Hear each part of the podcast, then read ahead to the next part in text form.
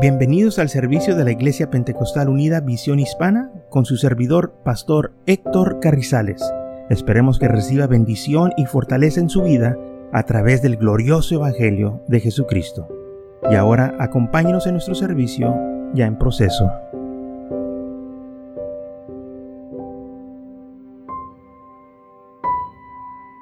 Hebreos capítulo 4 versículo 2 dice la palabra del Señor, porque también a nosotros se nos ha anunciado la buena nueva como a ellos, pero no les aprovechó al oír la palabra, por no ir acompañada de fe a los que la oyeron. Entonces los que oyeron la palabra del Señor, pues eh, la, escucharon, pero no tuvieron fe, no creían, no, no la aceptaban, no confiaban en, en, los hombres que el Señor había mandado para predicarles, Isaías, este, Jeremías, este, estos profetas que, grandes que nosotros este, hemos leído mucho de ellos, como el Señor los usó grandemente. Estos hombres fueron y les predicaron al pueblo de Israel, pero ellos lo rechazaban.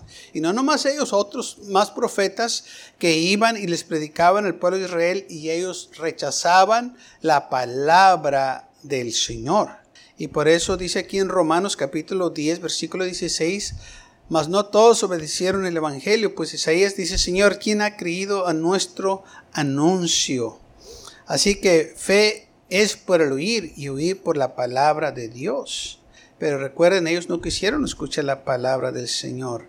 Ellos, ah, o sea, no la quisieron obedecer, aplicar a sus vidas. Pero digo, no no han oído, antes bien por toda la tierra ha salido la voz de ellos, hablando de los profetas, cómo iban a predicar la palabra del Señor, y hasta los fines de la tierra sus palabras. También dijo, ¿no ha conocido esto Israel? Primeramente Moisés dice, yo os provocaré a celo con un pueblo que no es pueblo, con un pueblo insensato os provocaré a ira. Eh, Isaías dice resueltamente, fui hallado de los que no me buscaban y me manifesté a los que no preguntaban por mí. Pero acerca de Israel dice, todo el día extendí mis manos a un pueblo rebelde y contradictor. Todo el tiempo estaban dando la contra al Señor, el pueblo de Israel. O sea, no se querían sujetar a la palabra. Ellos la escuchaban, pero no, no la recibían, no, no la aceptaban. Eh, no la recibían por fe. Y, y aparte de eso, que cuando la escuchaban, no actuaban en ella. O sea, de nada les servía. Y, fíjese, lo que, llama, lo que nos de, de llamar más la atención es esto. Cuando dice el Señor que fui hallado por un pueblo que no me buscaba. Y si meditamos en eso decimos, ¿cómo que fue hallado por un pueblo que no lo buscaba? O sea, nosotros los gentiles no lo conocíamos, ¿ok? No sabíamos de él. Y el pueblo de Israel que sabía de él no lo buscaba. Y nosotros que no sabíamos de él buscando algo, lo encontramos a él. ¿Ah? Porque el pueblo gentil no tenía al Señor. Ellos tenían sus creencias paganas. Pero ellos todo el tiempo andaban buscando algo, andaban buscando algo de llenar su ser, su alma, porque les faltaba este, algo en sus vidas, había un vacío. Y el pueblo de Israel que sabía que había un Dios no lo buscaba. Y los que no, lo conocían lo encontraron. Dice, mira lo que encontramos, oh, esto está tremendo. Y el pueblo de Israel que lo tenía, dice la Biblia que fue un pueblo rebelde, y un pueblo contradictor. Y cuando hablamos de la contra, estamos diciendo que todo el tiempo está dando cabezas, que todo el tiempo este, está en desacuerdo. Y lamentablemente el pueblo de Israel estaba en desacuerdo, aunque se les predicaba. Y como dice Isaías, fui hallado por un pueblo que no me buscaba y me manifesté a los que no preguntaban por mí. Porque ellos, ¿cómo, cómo iban a preguntar por él si no sabían quién era? Ni sabían que existía. Y el Señor se manifestó a ellos. Porque ellos, cuando escucharon la voz del Evangelio, lo recibieron de corazón. Y no nomás lo recibieron, que, lo oyeron, lo, lo, aplicaron a sus vidas. Y esto fue lo que Israel no hizo. Al contrario, dice la Biblia que dejaron su primer amor, dejaron al, al Dios de la gloria por ir a servir dioses ajenos. Dioses que tienen oídos pero que no escuchaban, tenían ah, labios pero no podían hablar, ojos pero no podían ver. A esos fueron los que eh, Israel fue a buscar, esos dioses ajenos, dioses de barro, de palo, de, este, de oro, dioses que no escuchan.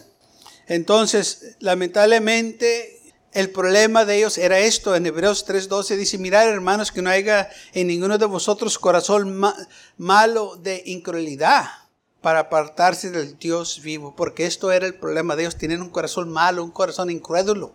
Querían andar en el mundo y cuando se les predicaba la palabra de Dios, no les hacía efecto. La oían, pero no la aplicaban. Sí, fe viene por oír. Y, al oír la palabra del Señor, uno tiene que hacer una decisión. ¿La vas a aceptar o la vas a rechazar? ¿Qué es lo que vas a hacer con el Evangelio? Santiago dice esto, Santiago 2.14, hermanos míos, ¿de qué aprovecha? Aprovechará si alguno dice que tiene fe y no tiene obras. ¿Podrá la fe salvarle? Santiago 2.20, mas ¿quieres saber, hombre vano, que la fe sin obras es muerta? Verso 26, porque como el cuerpo sin espíritu está muerto, así también la fe sin obras está muerta. La fe requiere acción nosotros también tenemos que hacer nuestra parte. O sea, cuando la Biblia nos habla y nos dice que nos arrepiéntanos, quiere decir que tómenos acción en nuestras vidas, que vénganos ante la presencia del Señor y confiesen nuestros pecados y nos apártenos del mal. Esa es la obra que estamos haciendo. Las obras nos salvan, no, no lo estamos haciendo eh, este, nomás de pura obra, no, lo estamos haciendo porque tenemos fe en lo que hemos escuchado. Y si la fe nos dice haz esto, ah, lo hacemos. ¿Por qué? Porque lo oímos por la palabra del, Señor. O sea, la fe y la obra van mano en mano, como dice la palabra del Señor. Porque fe sin obras está muerta. Si, no, si tienes fe, pero si no la pones en acción, ¿de qué sirve? Y, él, y eso fue el problema del pueblo de Israel. Todo lo que tenían ellos no lo pusieron en acción. La fe tiene que ir acompañada con obras, como dice aquí. Fe sin obras es muerta. O sea, no hay provecho. El pueblo de Israel tenía este corazón de incredulidad, no aceptaban la palabra, no querían sujetarse. Dice la Biblia que era un corazón rebelde que tenían ellos, un, pueblo eh, incrédulo, contradictor. Y dice aquí en el versículo 21, dice, todo el día ha extendido mi mano a este pueblo. O sea, el Señor, hermanos, hizo todo de su parte para alcanzarlos, pero ellos no quisieron. ¿Qué fue lo que sucedió cuando oían la palabra? Bueno, fíjese que el Señor nos da en el, este, en el libro de Lucas, este, hablando de la parábola, un ejemplo, qué es lo que sucede cuando la gente escucha la palabra de Dios. En Lucas capítulo 8, versículo 4 en adelante dice así, juntándose una gran multitud y los que de cada ciudad venían a él, les dijo por parábola, el sembrador salió a sembrar su semilla y mientras sembraba, una parte cayó junto al camino y fue hollada y las aves del cielo la comieron. Otra parte cayó sobre piedras y nacida se secó porque no tenía humedad. Otra parte cayó entre espinos y los espinos que nacieron juntamente con ella la ahogaron. Y otra parte cayó en buena tierra y nacido y llevó fruto a ciento por uno. Habló estas cosas decían a gran voz, el que tenga oídos para oír, oiga. Entonces el Señor decía a gran voz, el que tenga oídos para oír, oiga lo que yo estoy diciendo. Escuchen bien. Y los discípulos le preguntaron diciendo, ¿qué significa esta parábola? Y él dijo, a vosotros os es dado conocer los misterios del reino de Dios, pero a los otros por parábolas para que viendo no vean y oyendo no entiendan. Esta es pues la parábola. La semilla es la palabra de Dios. Y los de junto al camino son los que oyen. Luego viene el diablo y quita de su corazón la palabra para que no crean y se salven. De los sobre la piedra son los que, habiendo oído, reciben la palabra con gozo, pero estos no tienen raíces. Creen por algún tiempo y en el tiempo de la prueba se apartan. Los que cayeron entre espinos, estos, los, eh, estos son los que oyen, pero yéndose se ahogan por los afanes y las riquezas y los placeres de la vida y no llevan fruto. Mas los que cayeron en buena tierra, estos son los que eh, los que con corazón bueno y recto retienen la palabra oída y dan fruto con perseverancia. Versículo 15. Estos son los que los que oyen la palabra con corazón bueno y recto y retienen la palabra. O sea, estos se prepararon. Ahora vamos a, leer acá el versículo 5 eh, que dice, el sembrador salió a sembrar y mientras sembraba una parte cayó este, eh, por el camino y fue aullado, o sea, fue pisoteada y luego vinieron las aves y se la comieron. Aquí está hablando de tres este, uh, situaciones del corazón o de cómo está el corazón. Aquí el corazón duro. Tres ejemplos. Cuando un corazón es duro, pues nada va a entrar. Llega la palabra y no entra, ahí está, ahí está, y viene el enemigo y nomás se la quita. Y, esa palabra, pues, como ese corazón estuvo muy duro, no le dio oportunidad a la palabra que entrara. ¿Ok? Otra parte cayó sobre las piedras y nacida se secó porque no tenía humedad. Otros sí la recibieron, pero por superficie nomás, por encimita. Que sí les gustó, sí este, estaba buena, pero no se quisieron comprometer. ¿Ok? Nomás poquito. Ah, no quisieron ellos realmente tener una relación con el Señor. Y nomás hasta ahí van a llegar. Otra parte quedó entre espinos y los espinos que nacieron juntamente con ella la ahogaron. Otros la recibieron la palabra del Señor, pero también se quedaron con otras cosas en sus vidas. ¿Y qué cree que ganó? ¿Lo bueno o lo malo? Pues ganó lo malo. ¿Sabe que los que han trabajado en el campo, como en, las labores, saben muy bien que cuando se siembra en la labor, se tiene que cultivar, se tiene que que preparar la tierra para que cuando se va a sembrar y aún después que se siembra y, que salen los, eh, los, este, los granos ya con un arbolito o, nomás una hojita que está saliendo, aún se tiene que cultivar y limpiar para que las otras hierbas no este, la ahoguen o, se haga puro hierbaje y la mata buena se pierda. Y yo me acuerdo que cuando yo era chamaco, eh, hizo un trabajo de esos en una labor que nos ocuparon para limpiar donde estaban los tomates. este, agarrábamos los surcos y íbamos quitando todo el zacate del medio de donde estaban los tomates para que esas hierbas no se envolvieran con los tomates. Y para que cuando llegaba el tiempo de levantar la cosecha pues se levantara fácil y no tuvieran con el hierbajal.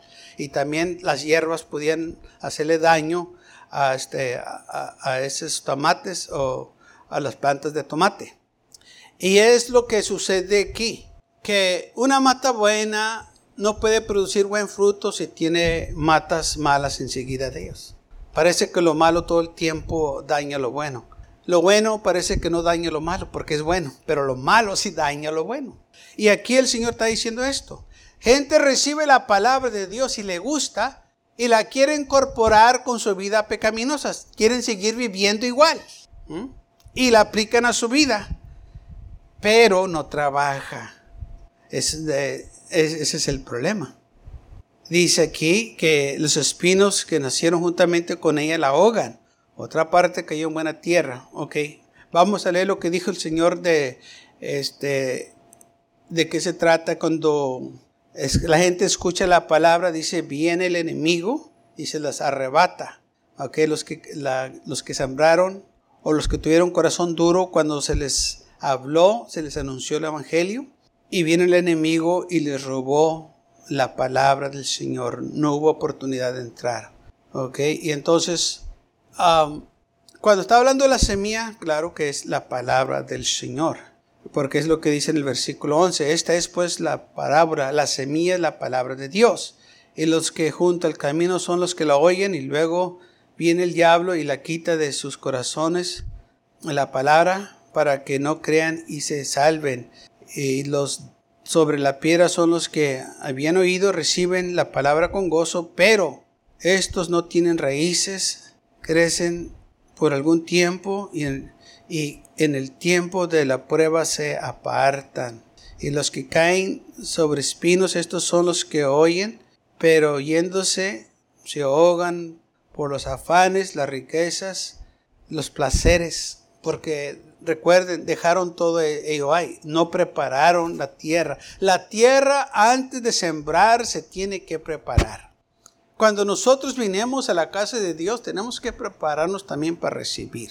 Por eso decimos, olvídese de sus problemas, empiece a labrar al Señor, porque si nosotros estamos en la iglesia, estamos meditando en el problema, estamos todavía enfocados en el trabajo, no vamos a recibir, porque el enemigo nos va a robar lo que se nos está enseñando. Por eso dice la Biblia, cuando entres por las puertas del Señor, entra con acción de gracia. Es tiempo de enfocarte en el Señor, tiempo de dejar las cosas allá afuera, a un lado los que te están molestando y dáselo todo al Señor para que puedas recibir la palabra del Señor con alegría y te sea la palabra del Señor de bendición y le saques provecho. Porque muchas de las veces podemos estar en el servicio, se nos está predicando y luego se termina el culto y no sabemos de qué se trató. Y alguien nos pregunta, ¿de, ¿de qué se trató? Pues quién sabe, por todo bonito. sí, pero ¿qué dijo? No, pues es, pues dijo algo de Cristo. ¿Sabe? Pues quizás todo eso es cierto, pero ¿qué, qué recibiste? Pues nada, exacto. Porque dejamos que el enemigo viniera a robarnos estas bendiciones porque no nos preparamos. ¿Cómo nos preparamos? orando antes del servicio, cantando durante el culto, alabanza y adoración. Eso nos prepara para recibir la palabra del Señor cuando se nos está enseñando. Es tiempo de prestar atención. Entonces nosotros sí nos tenemos que preparar para recibir. Y cuando la recibemos, eh, como dice el versículo 15, los que la recibieron eh, este, y produjeron fruto, era porque tenían un corazón bueno y recto, y retenieron la palabra. ¿Por qué? Porque ellos ya se prepararon para recibir la palabra del Señor. Por eso nosotros también tenemos que prepararnos para recibir la palabra del Señor para que nos haga provecho. Esto es algo que cada uno de nosotros tiene que acordarse. Yo me tengo que preparar para recibir, porque hermanos tenemos tantas cosas este, pendientes que hemos estado trabajando todo el día. Y si nosotros queremos recibir, nos tenemos que preparar. Si la fe viene por oír, pero si estamos oyendo y no la estamos aplicando, pues de nada nos va a servir. Entonces es cuando nosotros la aplicamos a nuestras vidas, la palabra de Dios, que es cuando empieza esa palabra a impactarnos, empezamos nosotros a este, actuar en lo que se nos ha predicado y cuando nosotros ponemos la palabra de Dios en acción en nuestras vidas, la aplicamos, cosas empiezan a pasar. Como dice aquí, las que cayeron este, en buena tierra, pues producieron fruto. ¿Okay? Estos son los que eh, dan fruto con perseverancia. O sea, van a estar dando fruto continuamente porque han recibido la palabra del Señor. Y es lo que queremos, dar fruto. Esa semilla que se ha sembrado, que es la palabra del Señor, produce fruto. Y fíjese, un granito de cualquier semilla, cuando sale y, empieza a crecer aquella planta, empieza también a producir, pero no nomás produce una semilla, produce más semillas. No nomás una, produce bastantes. Eh, depende la, la, planta que se, que este, se plantó, ¿verdad? O la semilla que se plantó, que es lo que va a dar. Entonces nosotros así también en el Señor, cuando usted recibe la palabra del Señor, usted va a empezar a hacer eh, cosas y recibir cosas del Señor. ¿Por qué? Porque esa es la ley de la ciega. Lo que nos, se nos siembra va a salir, va a producir. La, la ley de la cosecha. Cuando nosotros recibimos la palabra de Dios en nuestros corazones, va a producir gozo, paz, alegría y tantas cosas que vienen, hermanos, cuando nosotros aplicamos la palabra del Señor a nuestras vidas. Por eso el enemigo no quiere que nosotros escuchemos la palabra de Dios. Él va a hacer todo lo posible por distraernos, que no prestemos atención. Porque el momento que yo y usted prestamos atención y empezamos a escucharla y a tener fe, y esa fe la, este, se une con las obras y, y la aplicamos en nuestras vidas, empezamos a crecer, empezamos a afirmarnos más en el Señor. Y es lo que Él no quiere, que usted y yo crezcanos en el Señor y nos afirmemos. Y por eso la Biblia nos anima y dice, la fe sin obras está muerta. Eh, es bueno que la escuches y necesitamos que escucharla, pero aplícala también a tu vida. Que haya obras. Amén. Ok, ya escuchaste la palabra del Señor. ¿Qué vas a hacer con ella? ¿Mm? ¿Qué vamos a hacer con ella? La vamos a aplicar primero en nuestras vidas y luego la vamos a compartir. Es lo que hacemos. La voy a aplicar a mi vida y luego la voy a compartir a los demás para que todos también tengan esta experiencia que yo he tenido con el Señor. Recuerden lo que dice eh, Santiago 2.26, porque como el cuerpo sin el espíritu está muerto, así también la fe sin obras está muerta. Okay. Pero no hacemos las obras para salvarnos, hacemos las obras porque somos salvos. Ya somos salvos, no tenemos que nosotros eh, hacer sacrificios como antes que hacían bajo la ley, porque no estamos bajo la ley. Nosotros estamos bajo la gracia. Pero la fe requiere que nosotros respóndanos a lo que se nos está predicando y lo aplíquenos a nuestras vidas, que es lo más importante. ¿Sabe que los fariseos eh, sabían la palabra de Dios o la ley de Moisés y tenían muchas tradiciones? Y la, podían citar a la gente, los mandamientos, pero no la aplicaban ellos a, sus vidas. Querían que otra gente lo hiciera, pero ellos no lo hacían. Y el Señor les dice, oye, pues, pues, ustedes dicen cosas y, o hacen cosas que ni ustedes mismos quieren hacer, ni quieren levantarla con un dedo, pero sí quieren que alguien más las haga. Pues sí, eh, pues, pues es que así debe de ser, que ellos la hagan. Y tú que no, pues yo no, porque pues yo no necesito. No, tú también necesitas. Y el Señor lo que hizo, hermanos, cuando estaba aquí en la tierra, los descubrió su falsedad. Y por eso lo aborrecían. Porque ellos ya no podían ocultar lo que estaban haciendo. Porque el Señor los descubrió. Y eso los molestó tanto. Porque ya su engaño ya no estaba oculto. Y el Señor hasta les llega donde ellos pensaban que eran más espirituales cuando oraban. Y el Señor les dijo, miren, cuando ustedes oren, no sean como los fariseos que se ponen a las esquinas de las calles para que la gente los escuche. No hagan lo que ellos hacen. Ellos ya tienen su recompensa. Cuando ustedes oren, entren a su closet, a su aposento y en secreto oren. Y su Padre que los escucha en secreto los va a recompensar públicamente. Y cuando uno dice, bueno, ¿qué ¿qué quiso decir el Señor cuando dijo, ya tienen su recompensa? ¿Acaso el Señor va a contestar sus oraciones? No. El Señor lo que estaba diciendo es esto. Ellos se ponen en las esquinas y hacen largas oraciones para que la gente los escuche. La recompensa de Dios es, querías audiencia, querías que gente te mirara, ahí están. es todo lo que vas a recibir. Porque Dios no te va a escuchar. Dios no va a, este, a contestar esa oración. Tú lo hiciste para que la gente te viera. Ese era tu propósito. Ok, ahí está tu recompensa. Ya te vio la gente. Y pues qué, pues qué, ¿Qué bendición hay que la gente te, te esté mirando orar? No hay ninguna bendición. El Señor tampoco te contestó. ¿De qué te sirvió? Pues muchos me vieron que oré. Bueno, pues ahí está tu recompensa. Querían que te, ¿Querías que te vieran? Te vieron.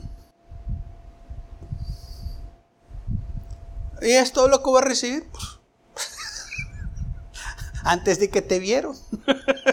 Depositas en la calle principal. ¿Es lo que querías? Ahí está. O sea, de nada le estaba sirviendo lo que ellos estaban haciendo. Porque la fe de ellos no existía. Ellos tenían su fe en otras cosas, en las tradiciones de sus padres, en ellos mismos, que eran tan santos. Por eso el Señor les dijo, miren, no sean como los fariseos que se visten eh, con vestimentas bien largas. Las, ellos lo hacían, hermanos, porque entre más largo estaba este, el tren de ellos, que eh, como, así como las novias con los antes que se vestían con los vestidos y, traían la falda bien larga, así ellos se vestían, bien largas las faldas, parecía un tren que los seguía a ellos. Y entre más larga esas faldas que usaban o, esas vestimentas, más santos ellos eran. ¿Ok? Por eso tenían ellos discípulos, porque los discípulos les ayudaban a ellos a este, de tener esa vestimenta que no se arrastrara por las calles. Por eso tenían discípulos. No tiene nada que ver con santidad, pero ellos daban esa apariencia que, que, los, que eran muy santos, muy allegados a Dios, pero de nada les servía, porque como dice aquí la Biblia, todo el día extendí mis manos a un pueblo rebelde y contradictor, y no le daban la contra de Cristo todo el tiempo. Claro que sí, a eso se estaba refiriendo el mismo pueblo de Israel. Todo el tiempo estaban, parece, contradiciendo a Cristo Jesús, porque su corazón no era recto. El Señor dijo, este pueblo me honra con sus labios, pero su corazón está lejos de mí. Dice, bien dijo Isaías de ustedes, porque con los labios dicen que me aman y todo, pero no me aman. Su corazón no está ahí. Ellos mismos estaban engañando o estaban engañando a, la gente, pero al Señor no lo engañaron. Entonces el autor de Hebreos nos dice a nosotros que tengamos cuidado que no haya en nosotros ningún corazón malo de incredulidad para apartarse del Dios vivo. Que nuestro corazón esté preparado para recibir el Señor. Gracias por acompañarnos y lo esperamos en el próximo servicio. Para más información, visítenos en nuestra página web macallen.church. También le invitamos que nos visite nuestra iglesia que está ubicada en el 2418 Bowman Avenue con esquina calle 25 en McAllen, Texas 78501.